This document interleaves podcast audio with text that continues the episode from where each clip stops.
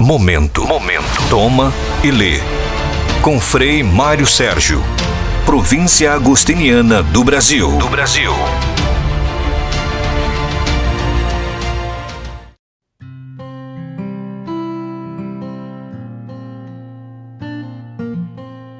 Amigos, bem-vindos.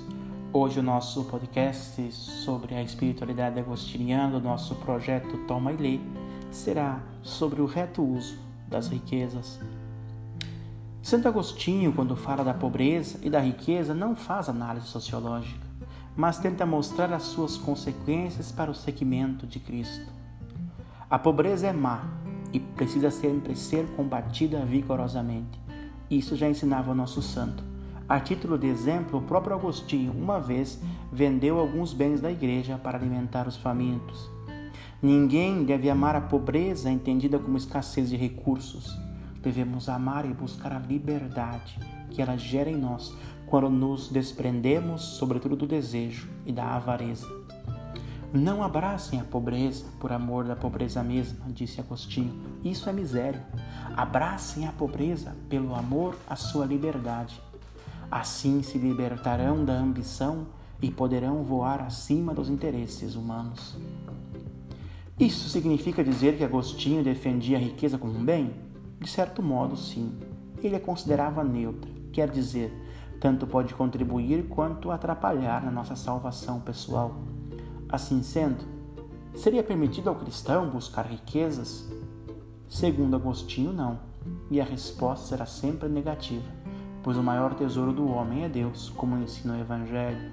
Amar o Senhor teu Deus de todo o coração, buscar o reino de Deus e sua justiça, e as demais coisas lhes virão por acréscimo.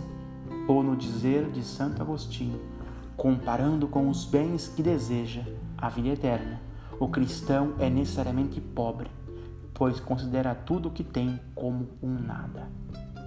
Portanto, a pobreza e a riqueza, no fundo, são neutras. Depende do uso que o homem delas faz. O acento para Agostinho recai sempre sobre o sujeito moral e não sobre o objeto. A título de exemplo, a virtude da faca é cortar bem, a boa faca é aquela que corta bem. Jamais devemos culpá-la pelo mau uso que dela fazem as pessoas. Do mesmo modo, a virtude do homem é saber usar retamente as coisas. Neste sentido, que Agostinho profundo conhecedor do ser humano, percebeu que o problema inerente à riqueza é o possível desvio que o homem pode fazer com ela. Os bons usarão bem a riqueza, os maus erradamente. Disse o nosso santo: o ouro e a prata para os maus é uma coisa má, mas para os bons é um bem. Não porque o ouro o torna bom, mas porque o ouro encontra aquele que é bom este o usará da forma justa. Para Santo Agostinho, ao lado do desejo de ser pobre, entendido como levar uma vida austera e simples, que não se entende como carência absoluta de bens, o mais importante é trabalhar o desejo de posse. Assim, da posse material, passamos para a pobreza do desejo. No desejo desenfreado habita todo o problema. Deus não olha a bolsa, mas o desejo, escreveu no comentário aos Salmos.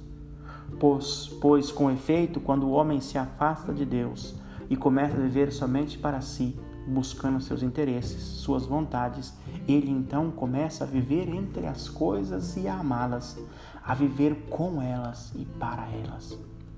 Em outras palavras, o homem é possuído pelas coisas em vez de possuí-las possuamos as coisas terrenas sem que elas nos possuam, que as coisas materiais não nos aprisionem por sua abundância e nem nos afundem por sua carência.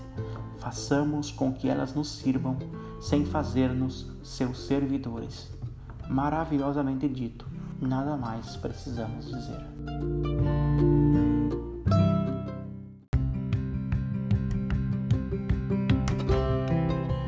Acabou de escutar esse podcast que faz parte do nosso projeto Toma e Lê sobre a espiritualidade agostiniana.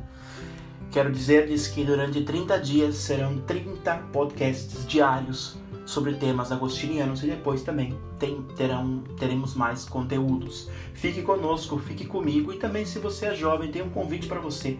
Venha fazer parte da família agostiniana, venha ser um jovem de coração inquieto. Nos procure através das nossas redes sociais, o nosso contato.